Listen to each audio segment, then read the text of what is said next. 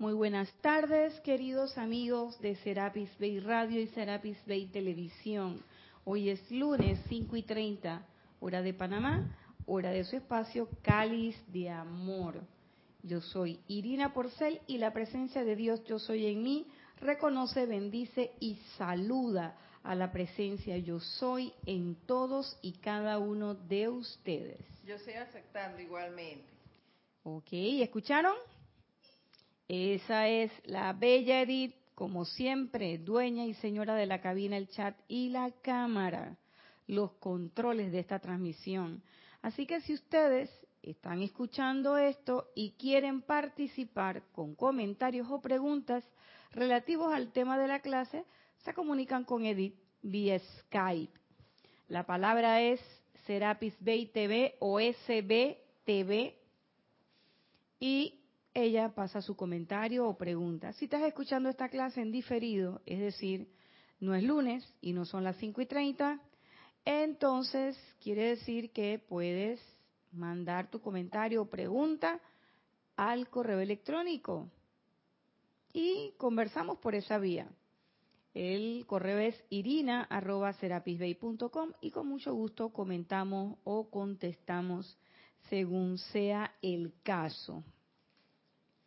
Para este fin de semana no tenemos ningún anunciante, ya todo pasó el fin de semana pasado.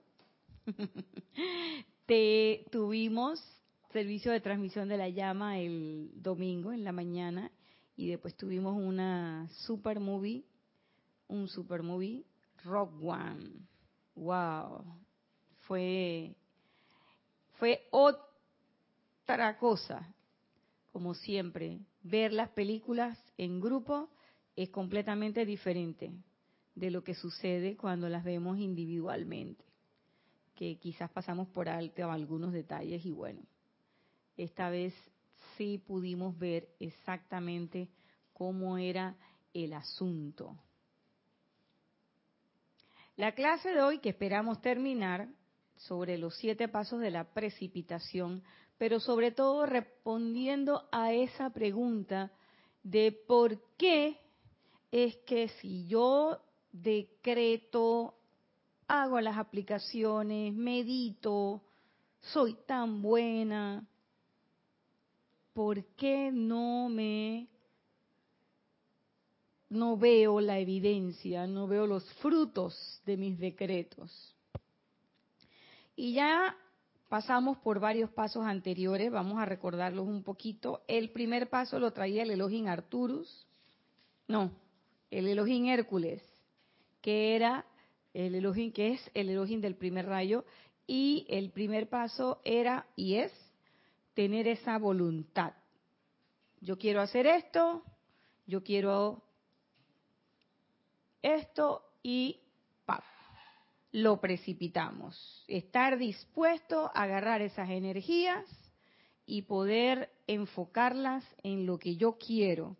El segundo paso es la percepción divina, divina, la iluminación, y ese paso requiere de que tengamos ese espacio de reflexión y conexión con la presencia yo soy, para que ese discernimiento, esa iluminación esa iluminación, perdón, nos permita discernir claramente qué es lo que queremos precipitar. Tenemos el entusiasmo, la voluntad por hacerlo y la otra cosa es tener esa disposición. Y dice el amado Elohim Casiopea, que es el Elohim del segundo rayo, que dice el uso del discernimiento y el sentido común. Una vez que nos iluminamos, o una vez que solicitamos la iluminación y esa iluminación nos es dada, tenemos que discernir realmente para qué quiero las cosas que quiero. Y eso a la larga nos lleva por una ruta de cada vez, por lo menos a mí, no sé, a los demás, a mí por lo menos me ha llevado una ruta de cada vez pedir menos para satisfacer deseos banales y cada vez más eh, saber que lo que quiero, ya lo tengo. Y empiezo a contar lo que tengo y entonces a veces me pregunto, ¿y para qué voy a pedir más? Pero bueno, son cosas. El tercero, que lo trae el Elohim del tercer rayo, es descargar el sentimiento de amor divino del amado Orión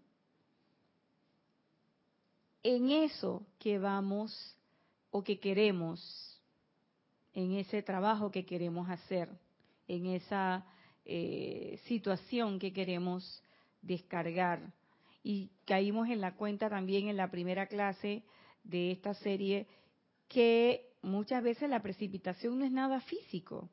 Queremos precipitar otras cosas y pueden ser precipitar ideas divinas, pueden ser precipitar incluso esas, ese sentimiento, esa, esa acción perdonadora que tanto invocamos y decimos, ¿y por qué no llega el bendito perdón? Porque no estás dispuesto a darlo. Porque lo que quieres es retaliación, quieres es que te reconozcan y no quieres simplemente perdonar y dejar ir. El cuarto, a ver Edith. Porque no lo sientes. También, claro, tercer rayo, que es lo que nos pide el amado Orión, que sintamos el amor divino. Y a veces nosotros pensamos que sentir el amor divino es decirte, ay Edith, yo te quiero tanto. Y entonces la gente dice que yo te quiero mucho.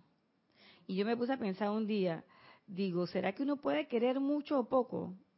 Y yo llegué a la conclusión de que uno quiere y punto. No es ni mucho ni poco. Así como cuando uno dice que mi mejor amiga, mi mejor amiga. Entonces quiere decir que hay uno que no es mejor y que no es amigo. Entonces yo digo, no, yo no tengo mejores amigos, yo tengo amigos. Igual que tengo hermanos. ¿Quiénes? Todos. Vengan acá, todos. Dijo todas. Y así como un papá no tiene y una mamá no tienen predilección por los hijos, y mientras más hijos tienen, yo no sé cómo hacen para dividir esos pedacitos de amor, pero a todos los quieren, así como los abuelos también cuando tienen eh, bastantes nietos, a veces han tenido pocos hijos, pero le dan esos hijos le dan muchos nietos y ellos a todos. Había una propaganda de una de una me gustaba, me gusta mucho todavía por ahí de vez en cuando la veo, que es de una franquicia de pollito frito. Y entonces la abuelita tenía el tanque lleno de presitas de pollo frita y llamaba a los nietos, fulanito, ven acá. Y entonces le daba la presita y le decía, no te olvides que tú eres mi nieto preferido, no se lo digas a nadie. Y el peladito se iba contento, dice, yo soy el nieto preferido de mi abuela. Y al rato venía el otro, no te olvides que tú eres el nieto, todos eran el nieto preferido. Pues así es el amor divino, así, es en abundancia para todos. Y no hacemos esa distinción de, mi mejor amigo, mi mejor amiga y que mi hijo consentido, mi hija. No, no, no. Todos. Por eso es que decimos que todos somos hijos de Dios y que Dios no tiene hijo por fuera. O sea, no hay nada de eso y que espérate, quién es tu mamá porque mi mamá no sé qué, no, no, no importa quién sea tu mamá, el papá es uno. Y la verdad sea dicha es que la mamá también es una, porque Dios es Dios Padre, Madre, punto y se acabó. No hay más discusión. Nos entrampamos en la parte física de madre y padre, pero tanto el padre físico como la madre física son esas dos expresiones de una misma conciencia que es la presencia yo soy. Y esas dos personas decidieron unirse en un momento determinado para constituirse en guías de quién, de nosotros que nos convertimos en hijos, gracias a la oportunidad que nos dan esas personas. Y nosotros decidimos, bueno, yo quiero aquí, ve, con todo que esto me van a enseñar esta lección, ahí pues nos metemos. Pero esas dos personas físicas no son más ni menos que la expresión de amor divino del Dios Padre Madre, la conciencia única de la presencia yo soy.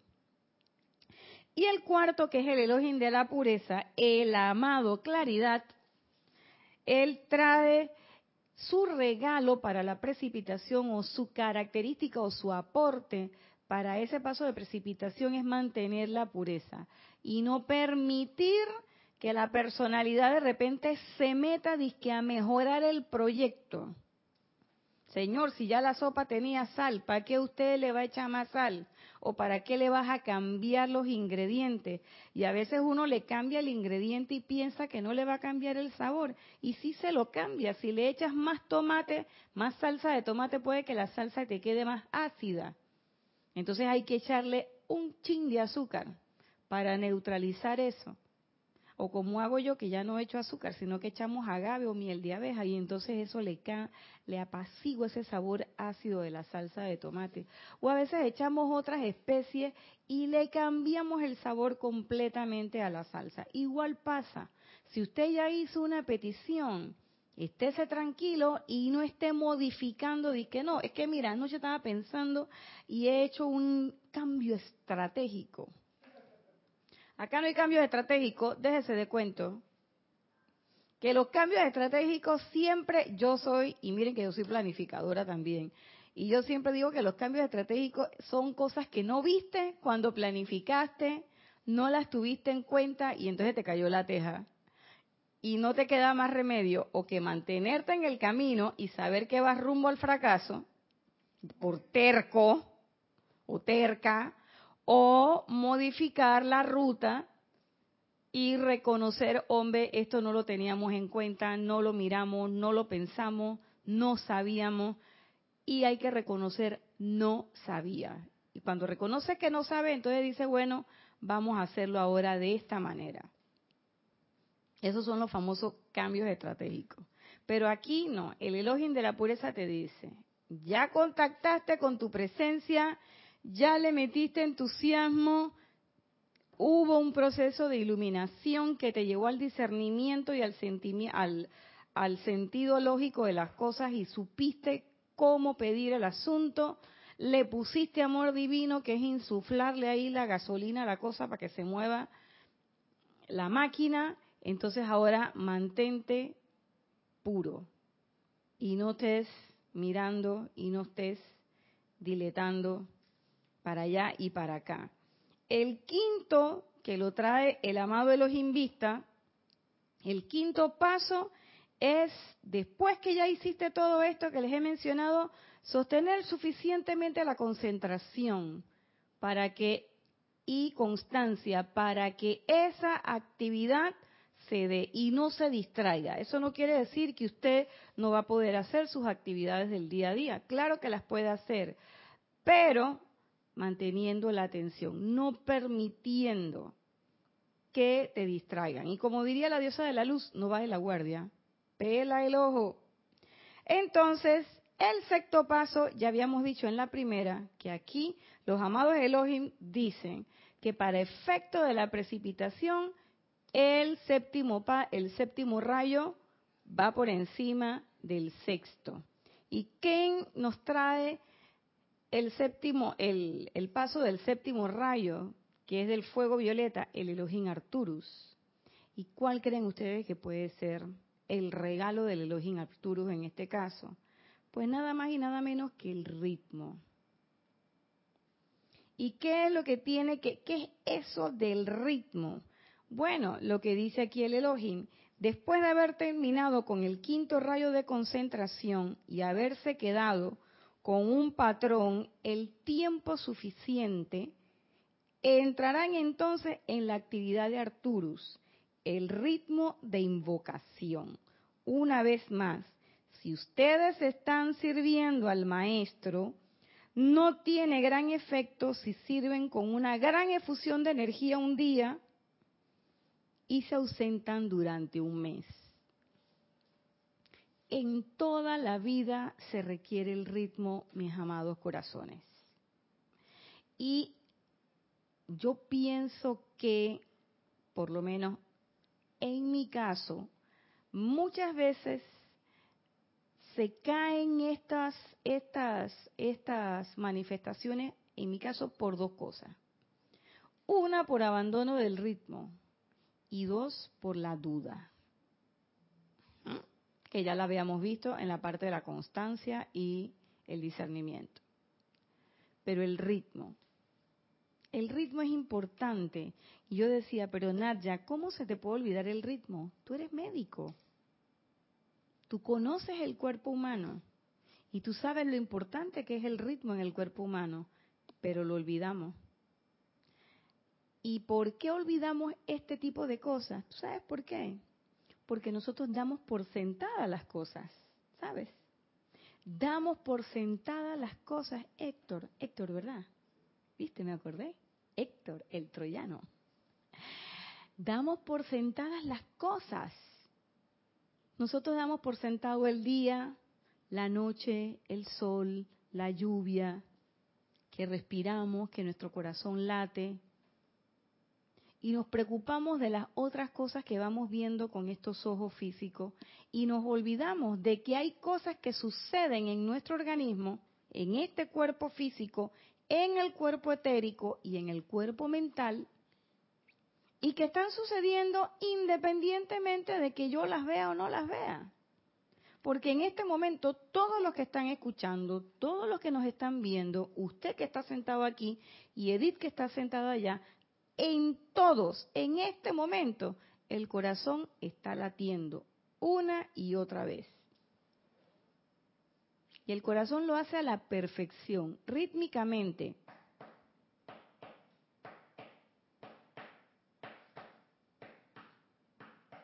Ese es el ritmo del corazón.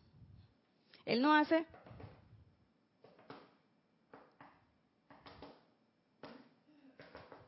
¿Que se imaginan que el corazón latiera así? ¡Ay, ya madre! Se en el hospital, camino al otro lado. Ya estuviera en el hospital, ya le estuvieran poniendo como cuatro aparatos. La respiración, la respiración, aunque ustedes no lo crean, es rítmica. Y es tan rítmica que permite que nosotros hablemos y nos comuniquemos en la forma en que lo estamos haciendo en este momento. Si usted no pudiera respirar rítmicamente, usted estuviera hablando y de esa forma. Cuando usted no tiene ritmo en su respiración, entonces uno verifica y uno dice, uy, este tiene disnea, decimos los médicos. La gente le dice falta de aire, pero realmente no es falta de aire, es una combinación de falta de aire con pérdida del ritmo. Y adentro, muy adentro, muy adentro, muy adentro, muy adentro, hay un ritmo que se va Usted come y usted dice que ya terminé de comer, tu boca terminó de masticar, pero tu cuerpo sigue comiendo, porque todos esos alimentos llegan al estómago. Y ahí vienen una serie de enzimas, de hormonas, se dividen y cada uno va haciendo su partecita y las van distribuyendo. A ti te toca esta parte, a ti te toca este otro, manda esto para el hígado, manda esto para el intestino, manda esto para el riñón, esto, este azúcar va para el cerebro y así cada uno tiene su parte. Y cada uno va haciendo lo de ello. Dentro de tus huesos hay una cantidad de células que todos los días están construyendo nuevas células sanguíneas. ¿Para qué? Para ir reponiendo las que ya van perdiendo vigencia. Tenemos vida media. Hay unas células que una vez que ya cumplieron su deber, ¡pap! Ellas dicen, hasta aquí llegué. ¡Ey! terminé, me voy. ¡Fap! Y entonces vienen más glóbulos rojos, ¿por qué? Porque tienen que estar llevando el oxígeno a todas partes del cuerpo nuevamente, rítmicamente. Todos los días perdemos una cantidad de cabello y la gente se asusta y dice, ¡Oh! se me están cayendo los cabellos. Pérese, señora, todos los días se le van a caer cabellos. ¿Por qué? Porque va creciendo nuevo cabellito.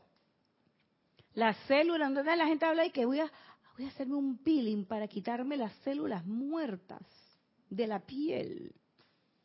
Porque cada cierto tiempo el cuerpo va deshaciéndose de esa capa en la epidermis y va sustituyéndola por una epidermis nueva.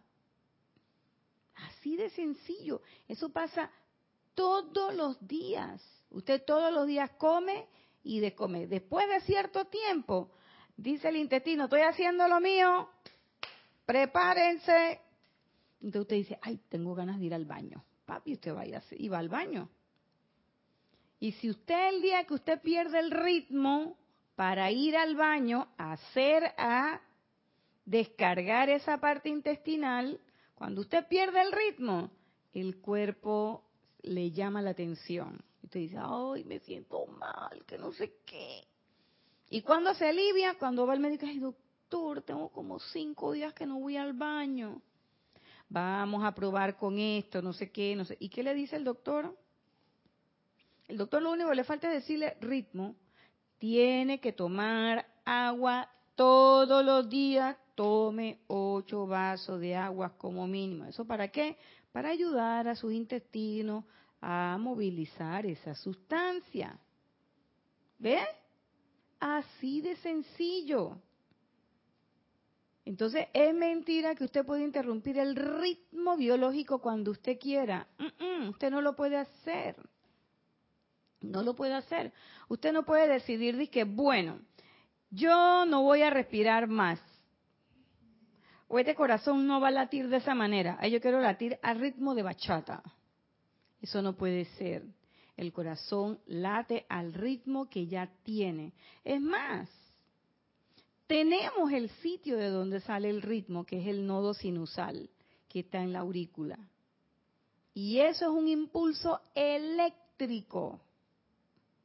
¿Mm? Y cuando usted se mete en el internet y lo busca, ¿cómo lo manifiesta? Como si fuera una luz que pulsa. A mí me encantan esos, esos medios ahora eh, eh, audiovisuales, me fascina. Y algunos te ponen hasta unas luces doradas, no sé qué, y hay unos que te ponen una luz violeta. Y yo dije, ay, me fascina, me gusta. Eso es ritmo. Entonces, ¿qué pasa con nosotros y nuestra invocación? Nosotros, bueno, hacemos la invocación, sí es cierto, y empezamos, y es como una combinación. Entusiasmo, primer rayo, séptimo rayo. Fíjense, yo percibo que hay una conexión muy fuerte entre primer rayo séptimo rayo. ¿Por qué? Porque si yo, ¿por qué pierdo el ritmo? Uno, porque me distraigo. Pero dos, porque pierdo el entusiasmo. Y entonces empiezo a dar por sentado las cosas. Y digo, bueno, ya yo lo pedí, con eso debe ser suficiente. No, no es suficiente. Siempre hay una necesidad de ritmo. Entonces nosotros queremos a veces durante un mes agarrar y hacer muchas, muchas, muchas, muchas, muchas invocaciones. Es más, yo una vez escuché una frase de una persona en el grupo, hace muchos años a, que decía, oye, pero ya yo aboné por toda esta semana.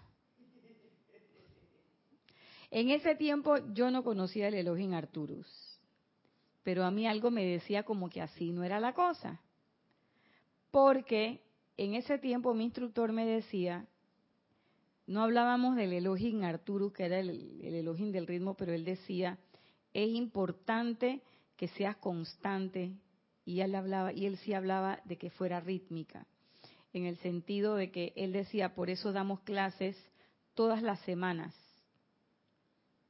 mismo día, misma hora, yo en ese tiempo hacía, eh, había un ceremonial que era de sanación, yo era la que hacía los ceremoniales de sanación los jueves, después del ceremonial venía mi clase. Y él decía, es importante que mantengas la constancia rítmica. Haz eso, no lo dejes, no lo suelte. Y es más, él me decía, aunque veas la manifestación, se sanó la persona, síguelo haciendo. Síguelo haciendo porque hay que sostener, él decía, hay que sostener esa esa energía. En ese tiempo tampoco hablábamos de campo de fuerza, eso ese tema lo trajo el Mahashohan, y eso vino muchos años después, con toda la, precipitación de eh, las instrucciones de los maestros. ¿Y por qué sucedió eso? Y que a Jorge le cayeron toda la, oportunidad de todos los libros eh, para traducir y, traerlos a la, lengua castellana y que todos aquí en Latinoamérica y en cualquier país del mundo donde hablen español eh, castellano puedan leerlo. ¿Por qué? Porque se estuvo invocando y se estuvo invocando y se estuvo invocando y se estuvo invocando y no se paró de invocar hasta que no estuvieron los libros. Y todavía teniendo los libros, seguimos invocando. ¿Para qué? Para que nuevas ideas cayeran en nuestras manos y ver de qué manera podíamos seguir aprovechando esta instrucción de los maestros. Y entonces surgen los libritos del bolsillo, que son como nueve, diez, nueve, dice, dice Edith, nueve. Surgen las compilaciones de los templos del fuego sagrado, suplen las surgen las compilaciones del amado Maestro El Moria, la caravana, el primer rayo, la compilación que tiene todo lo del espíritu espartano, toda la compilación que tiene sobre el santo confortador. Y así seguirán surgiendo muchas más cosas. ¿Y eso es por qué? A punta de ritmo de invocación y de sostener cada uno de estos pasos. Si usted lo suelta, es como que usted desconectara en ese momento, se desconectara de la base. ¿Mm? Se desconectara de la base. Y fíjense que ayer en la película Rock One, ellos qué querían hacer? Ellos querían mandar el mensaje de abajo hacia arriba.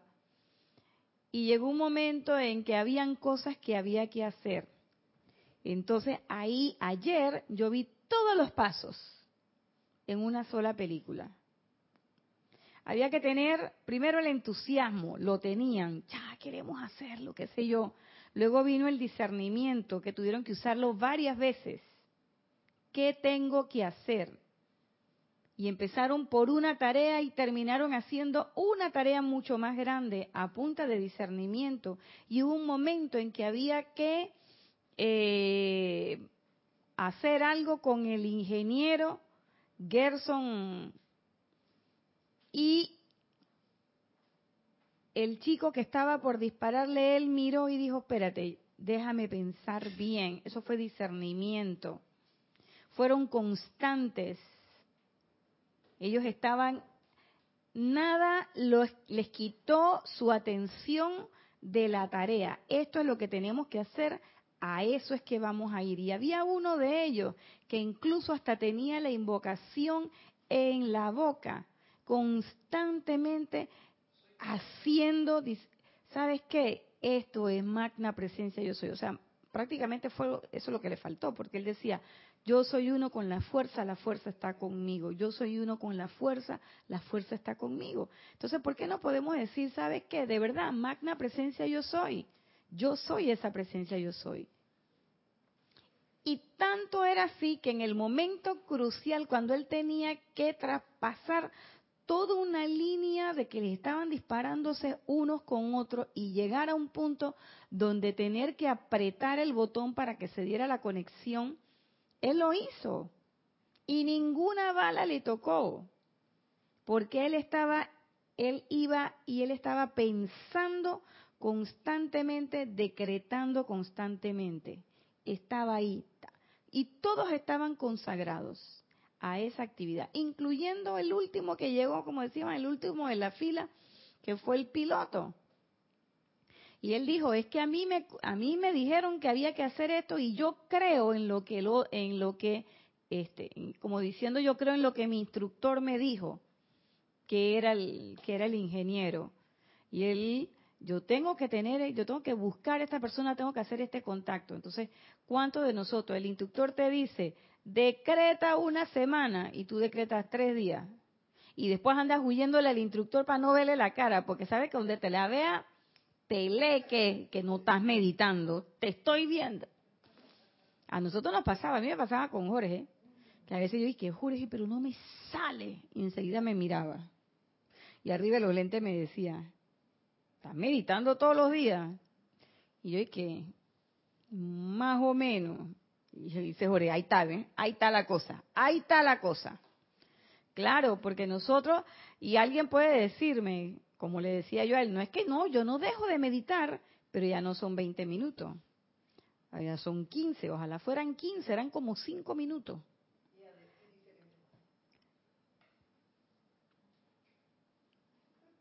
Vea, sí puede.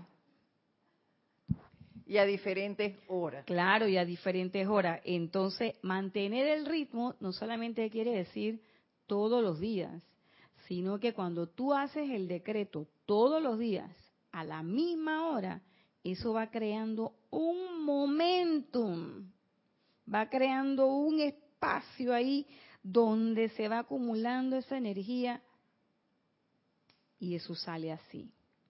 Fíjense cómo era que había un decreto que nosotros energizábamos mucho cuando estábamos en el allá en las postrimerías de la metafísica, la primera metafísica, que era el decreto del estacionamiento perfecto.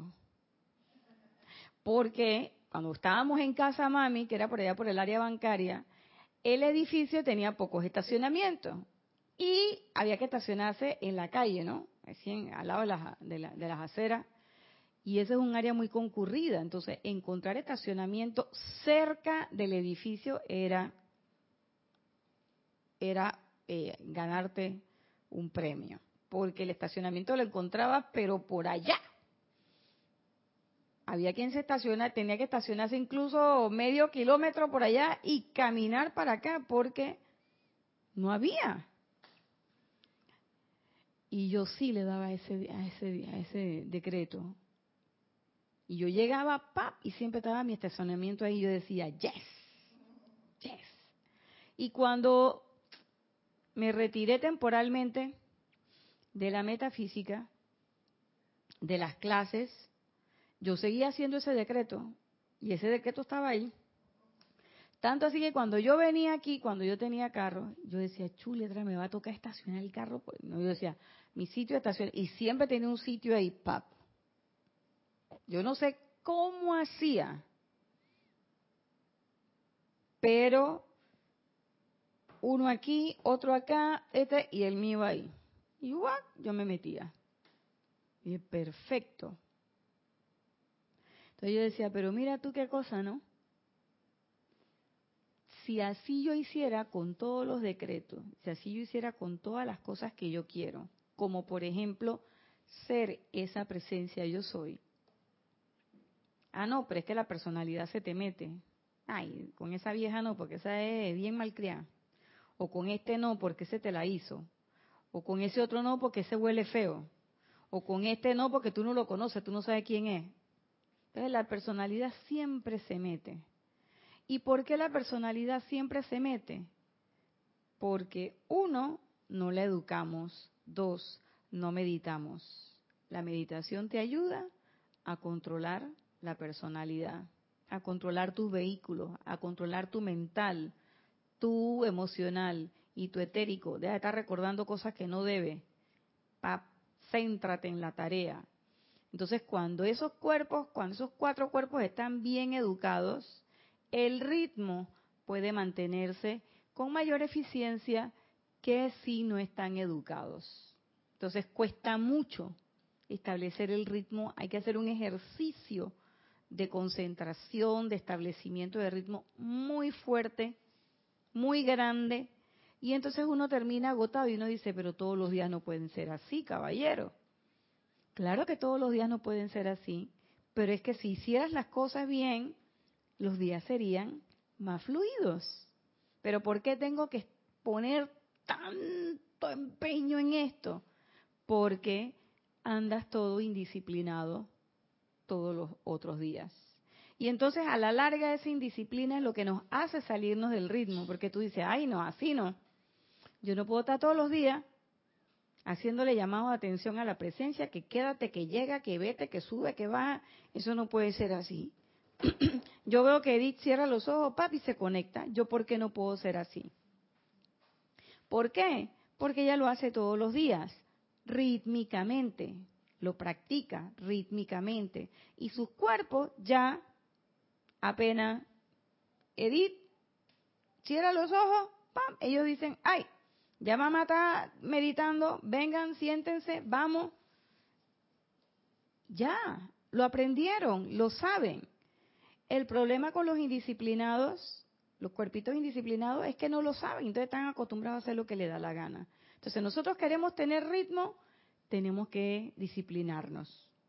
Meditar todos los días, si es preferible, a la misma hora, una cantidad de tiempo perentorio que te permita poder aquietar tus vehículos, concentrarte lo suficiente y poder desarrollar tu mantra. Por lo menos 20 minutos. Entonces, lo que dice el Elohim, el Elohim Arturus también es que si no le dan ritmo a su patrón de precipitación, lo que pondrán de manifiesto será una forma sin simetría. Y por eso es que a veces las cosas nos salen chuecas. A veces yo dije, oye, pero eso no fue lo que yo quería. Ah, pero es que no lo pediste bien. ¿Eh? Tú pediste una cosa, pero no lo pediste bien. Y voy a poner el ejemplo más sencillo. Un ejemplo que poníamos uf, desde el Jurásico.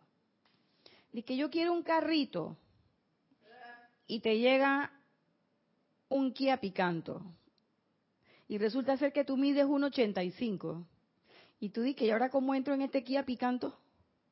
Tengo las piernas muy largas para entrar en este en este carrito. Es que tú pidiste un carrito. Ay, es que yo quiero una platita. Entonces te llega la platita. Yo quiero un novio, pero bueno, no lo quiero ni guapo, ni feo, ni alto, ni bajo. Después no te quejes con lo que llega. Nada más les digo, experiencia. Entonces, uno tiene que pedir las cosas que uno necesita. Y yo les digo, ya yo no pido cosas físicas, pero también cuando uno, por ejemplo, quiere, oye, yo quiero precipitar, por ejemplo, que el poder de invocación, el poder del perdón. Yo quiero aprender a perdonar, amado Maestro Ascendido San Germain, como tú perdonas. Amada señora Astrea, corta y libera.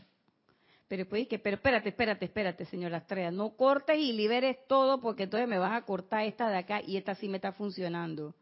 No, ya ahí metiste la personalidad. Entonces, ahí, yo antes habían decretos que yo no hacía. Soy que libera de las ataduras humanas. Yo, qué chuleta, y entonces voy a desencarnar. No, yo no voy a decretar eso. Porque entonces, ¿qué pasó? Yo necesito estas cosas para el día a día y no sé qué. ¿Estás dispuesto o no estás dispuesto? Oh, cosita. ¿Estás dispuesto o no estás dispuesto?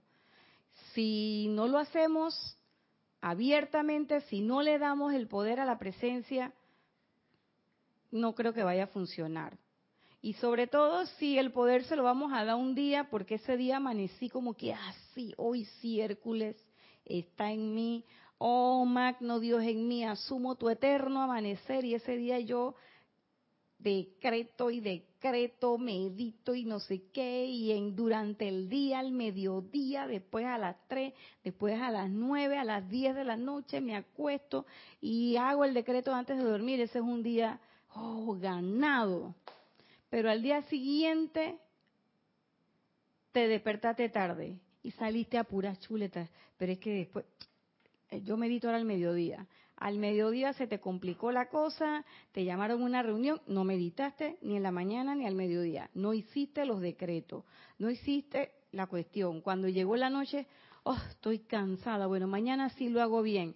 Ya ese fue un día que perdiste. No hubo ritmo ese día. ¿Se dan cuenta? Y a veces yo sí veo que el ritmo se lo dejamos al Rex Mundi. Y dejamos que nos funcione como si fuera el pendulito. ¿Ok? Entonces, rítmicamente todos los días se te complican las cosas. Rítmicamente todos los días tienes una larga y una corta, como digo yo. O sea, siempre tienes un problema. Siempre hay algo que se te aparece. Siempre hay una excusa que puedas poner entonces, llega un momento en que uno tiene que decir, como dice el amado Maestro Ascendido San Germain, hasta aquí llegaste. Esas son energías que están viniendo para distraerme. Así que yo decreto que no tienen poder. Magna presencia yo soy. Vamos a poner orden en esto. Yo soy la magna presencia yo soy poniendo en orden. Y yo decreto que tengo el tiempo para hacer todo lo que es menester hacer en este día.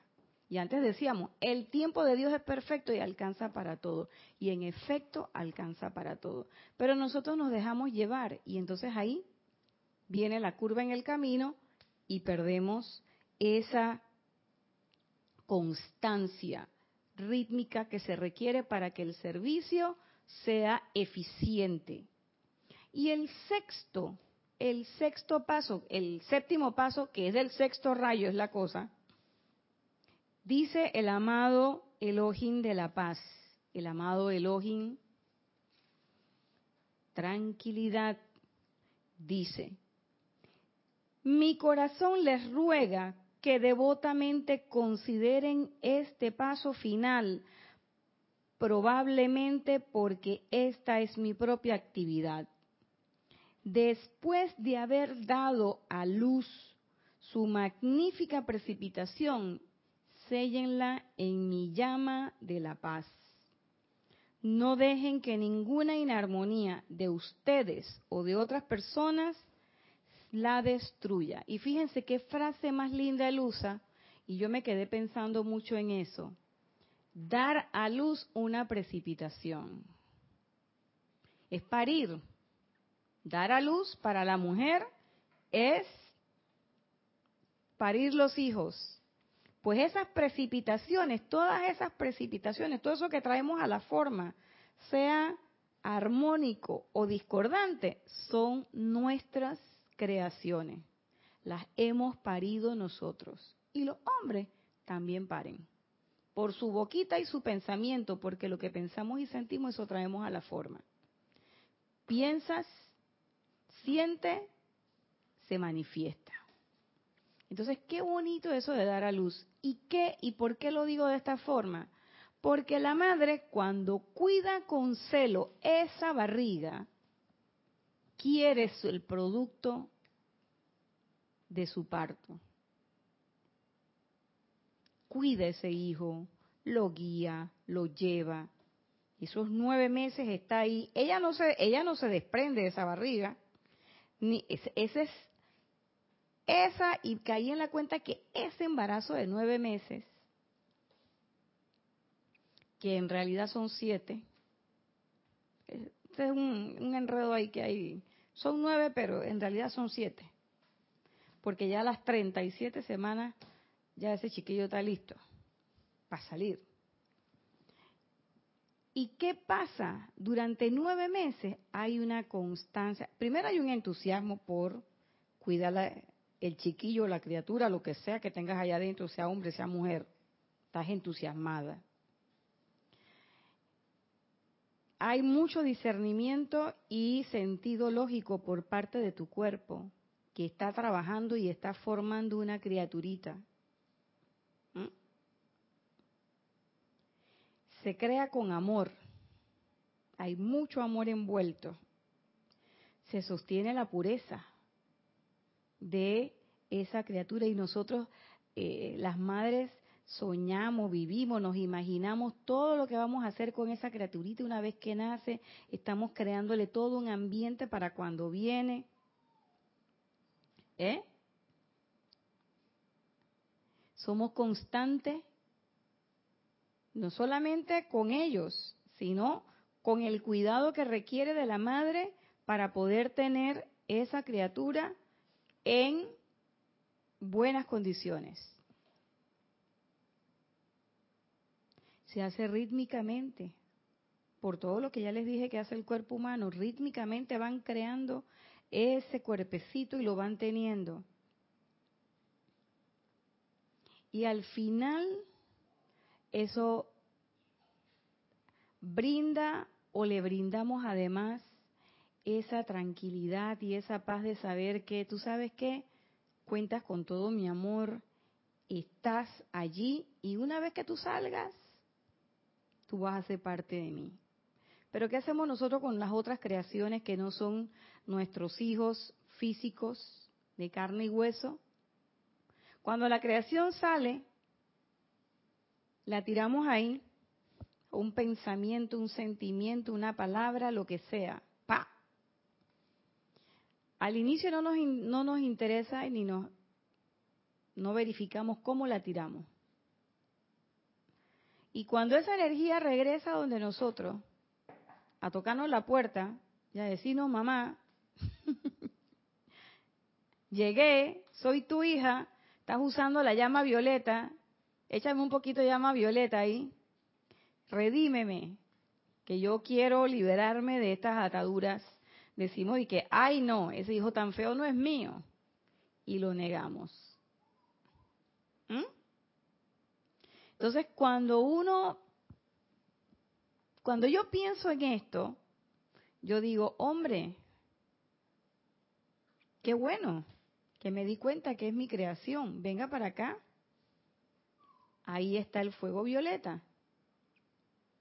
Pero hay veces que viene esta otra creación que nosotros hemos estamos pidiendo, ya sea por ejemplo eso que pedimos eh, que la llama la llama de la ascensión se manifieste aquí en el grupo Serapis Bay, que esté disponible para todo, que yo quiero ser una presencia confortadora, esa es la Entonces, cuando llega el momento en que soy la presencia confortadora, hey Edith, ¿tú pillaste? Tremenda presencia confortadora que soy, ¿ya? ¿Te diste cuenta? O le digo a Edith, hey Edith, ¿tú sabes que yo estoy pidiendo? Yo estoy haciendo un decretito ahí, ¿tú sabes? Aquí entre nos estoy haciendo un decretito para esto y esto y esto y esto. Tú vas a ver. ¿Viste eso que le viste eso que pasó? Se por, se por mi decreto. Entonces, ahí qué pasa? Se rompe el séptimo paso. Que el séptimo paso, cuando nosotros decimos mantener la paz, pensamos que es no pelearme con la gente. Ese, ese es solamente un aspecto de la paz un mínimo aspecto de ese punto. En términos de precipitación, se refiere a mantener el silencio de lo que estás haciendo. No comentar qué es lo que estás pidiendo. No decirle a nadie lo que estás pidiendo. Y ahí es donde él dice, ¿por qué? Porque uno no debe permitir que ninguna inarmonía ingrese. Donde ingresa una inarmonía, se perdió todo. Y mire cómo lo dice el Elohim Vista. Déjenme advertirles aquí aquellos de ustedes que desean practicar el poder de precipitación, que lo más importante es que guarden silencio, total silencio con respecto a lo que están haciendo sellen sus labios para que no den siquiera una pista mediante la palabra hablada de lo que están haciendo, ya que créanme, no tienen idea de la violencia emocional que será dirigida hacia ustedes por aquellos que llegaren a codiciar la luz de su desarrollo superior. Y nosotros vivimos hablando lo que estamos haciendo todo el tiempo todo el tiempo, desde lo más mínimo hasta lo más grande. Desde, eh, tú sabes que me, voy a, me voy a comprar tal cosa o me voy a mudar o me van a ascender o me voy a no sé qué, hasta, oye, tú sabes que yo estoy pidiendo porque yo quiero ser una presencia confortadora, Edith. Así que cuando llegue ese momento, tú eres de las primeras que yo voy a confortar. Mira la otra, dice que busque Dije, oh, qué rico. Entonces, en ese momento, claro, yo se lo cuento a Edith porque yo asumo que Edith es, es una santa mujer que no va a desarrollar ningún sentimiento de envidia o lo que fuere hacia mí o hacia lo que yo tengo. Pero ¿qué quieren que les diga? Esa es una parte de la personalidad expresándose. Y esa parte de la personalidad expresándose, ese ego inflado, ¿con quién se va a reunir? Con otro ego inflado. Y entonces ese otro ego inflado va a decir, y eso, y ella, ¿es acaso la que ella va a ser la confortadora? Espérate, que yo también puedo ser confortadora. Y ahí se cruzan los cables. Y se forman, como digo yo, los all free for all. Ahí es todo el mundo contra todo el mundo, todos contra todos. ¿Y quién se lo buscó? Usted misma, porque usted no tenía nada que estar diciendo. ¿Mm? Nada que estar diciendo. Porque además, primero, uno, a nadie le interesa qué es lo que tú estás haciendo. Dos, eso es parte de tu ego y personalidad. O sea, estás vanagloriándote, estás como un pavo, abanicando tus plumas. El único problema es que tú no eres pavo y esa pluma que estás soltando son prestadas y en algún momento se te van a caer. Mm, así de sencillo.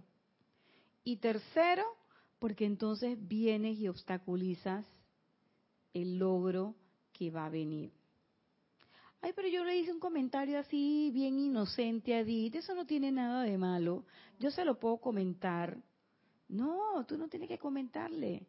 Es más, tú no tienes que comentarle ni siquiera a tu esposo, a tu esposa, a tu hermano, a tu mejor amiga. ¿Mm? No. Eso es algo que usted, porque además supuestamente usted lo está haciendo desinteresadamente. Si lo haces desinteresadamente, entonces ¿para qué lo publicas? ¿Para qué lo publicitas? es como cuando la gente viene acá en Panamá, se hacen que las famosas teletones y entonces la gente da unas donaciones. Ah, pero salen en la televisión y entonces ponen el billetón así, ah, porque yo doné, no sé qué. ¿Y por qué no donas esa misma cantidad? Y como decimos, como dice Edith, chipín candado. Así como dice Mario, ese es el moderno cállate la boca de Mario. Eh, para edite, chipín candado. Pa, pa. ¿Por qué tú no donas callado? ¿Por qué tienes que decirlo? ¿Por qué? Porque quieres que todo el mundo se entere. Primero de que eres pudiente, segundo de que donaste. Y mira, es que llegamos a la meta porque yo di. Eso es así. Y hay gente que da un dólar y también sale por la televisión diciendo, yo di un dólar, no sé qué. Da tu dólar y cállate la boca. ¿Por qué tienes que decirlo? ¿Por qué tengo que decirlo? Porque quiero reconocimiento. Y cada vez que quiero reconocimiento, ahí está la personalidad. Entonces, cuando se levanten, como dice el amado Elohim, tranquilidad, las envidias de las hordas de la gente, de gente que tú ni siquiera conoces, entonces te vas a dar cuenta de, oye, pero es que la gente, ¿por qué? Yo no puedo, te traumatiza, yo no puedo creer que la gente no me quiera. No, no es que la gente no te quiera, es que simplemente es su lado personal, su lado humano manifestándose. Y la humanidad, lamentablemente, toda esa humanidad que está allá afuera, y nosotros formamos parte de esa humanidad, a veces se comporta de esa manera. Porque son, esas personas no tienen este conocimiento, no educan sus vehículos. Entonces esa es la forma natural de, reaccionar de ellos. Uno no tiene ni que juzgarlos ni, ni que calificarlos, pero tampoco te vas a meter en la boca del lobo. Entonces tú quieres, tú quieres algo, calla, cierra la boca, hay un problema en tu ámbito laboral y el problema se resuelve, cállate la boca porque tienes que decir que fue porque tú invocaste. cállate la boca, no lo digas. O no le digas al que está al lado, tú vas a ver que eso se va a resolver ahorita porque yo voy a llamar al maestro tal y no sé qué y voy a hacer tal o cual cosa. Y si no resulta, ¿por qué? ¿Y por qué no va a resultar?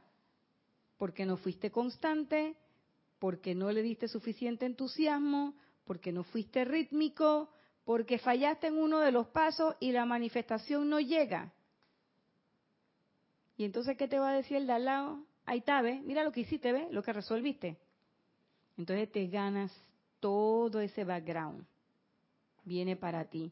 Y tú dices, ay, pero esa no es mi energía. Sí es tu energía, porque tú moviste ese mar de emociones. Y decía el amado Pablo Veneciano y el amado Mahashohan, no muevas el mar de emociones de tu hermano, ni para bien ni para mal. Simplemente no lo muevas. Entonces, eso es guarden total silencio con respecto a lo que están haciendo. Y él habla de un ejemplo de que cuando uno tiene algo que va a cocinar, uno lo cubre con celofán. Cuando nosotros estamos cocinando,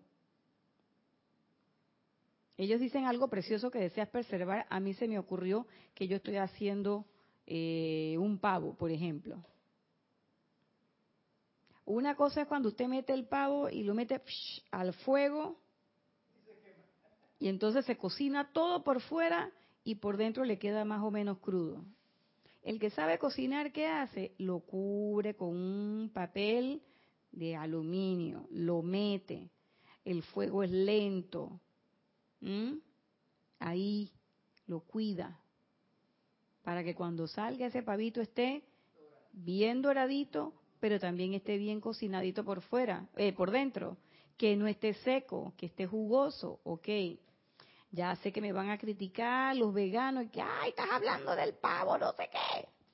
Pero bueno, también cuando tenemos eh, cosas que guardamos con mucho eh, recuerdos que uno guarda con mucha delicadeza, con mucho cuidado, qué sé yo, cosas de, de bronce, de plata. Por ejemplo, el cáliz que nosotros levantamos todos los años, a mí me pasó que el primer año lo dejé ahí, y que para verlo todos los días. Cuando llegó diciembre, que nos tocaba los ocho días de oración, el cáliz estaba oscurito. Y tuve que meterle brazo, brazo y sustancia brazo para limpiarlo.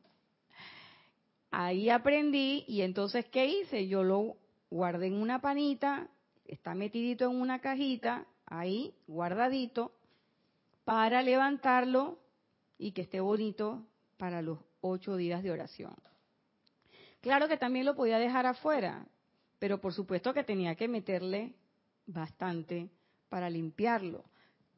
Pero llega un momento en que se satura de polvo y de sustancia y ya no brilla como al inicio, hay que pasarle como una máquina, una cosa por el estilo, un pulidor. Yo no tengo esos instrumentos. Entonces yo aprendí que eso había que guardarlo, había que ponerlo, y eso es lo que dice el amado Elohim, tranquilidad, que uno tiene cosas preciosas que uno guarda, aquí dice, con papel de celofán. Dice, asimismo, sellen su forma precipitada en la llama dorada del Elohim de la paz, y manténganla inviolada frente a las fuerzas denigrantes del pensamiento y sentimiento humano. Y muchas veces pensamos que es el pensamiento y sentimiento humano de los demás, pero también es el pensamiento humano y sentimiento humano nuestro. ¿Como cuál? Como la duda, como el temor, y muchas veces nosotros no estamos todo el tiempo 100% eh, nosotros no estamos 100% calificando la energía constructiva, porque el día que califiquemos la energía 100% constructiva, ese día ya nos vamos de este plano. ¿Sí? Ya, porque ya hicimos lo que teníamos que hacer, es más, ni el 100%. Serapis Bey dice que el 50% más uno. Entonces nosotros nos pasamos el día criticando, calificando, con miedo, con temor, con angustia de si me votan, si no me votan, de que si sube la canasta básica, que si la huelga, que si termina, que si no termina, que si tengo esto, que si no tengo aquello. Todo eso es algo que va a envolver y que va a obstaculizar cualquier tipo de precipitación que tú quieras hacer. ¿Por qué? Porque te va a salir de tu, te va a obligar a salir de tu ruta.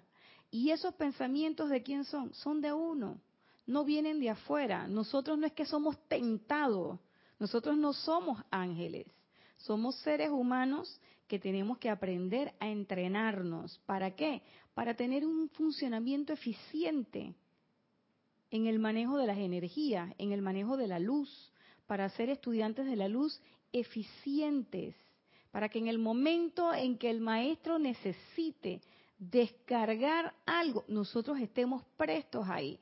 Y que no ocurra como en la película, que se fueron los Jedi, no habían Jedi, y ¿quién fue el que llevó el mensaje? El piloto. Y el piloto no sabía de la fuerza, no tenía conocimiento de la fuerza, pero lo que sí tenía era quizás el entusiasmo y la armonía para poder llevar el mensaje. Y bueno, llegamos a los siete pasos. A partir de ahora no podemos decir, yo no sé por qué no me salen las cosas, yo no sé por qué no tengo las manifestaciones. A partir de ahora lo que podemos hacernos es un examen para verificar cuál de los siete pasos no estamos haciendo a conciencia, qué es lo que está pasando con nosotros y no qué es lo que me están haciendo los otros, sino simplemente revisar cómo me estoy relacionando yo con estos siete pasos, qué es lo que estoy haciendo, qué es lo que estoy siendo. Y entonces saber que entusiasmo, discernimiento, amor, pureza, constancia y consagración, ritmo y tranquilidad y silencio para poder llevar a cabo esa precipitación de todo eso que queremos, tanto físico como espiritual. Hasta aquí ha sido la clase del día de hoy. Espero que tengan una semana llena de oportunidades para, para precipitar ideas, sentimientos divinos, que sean todos ustedes una manifestación siempre libre y hermosa de la magna presencia de yo soy. Esta ha sido su clase, Cáliz de Amor. Nos vemos el próximo lunes a las 5 y 30. Muchas gracias.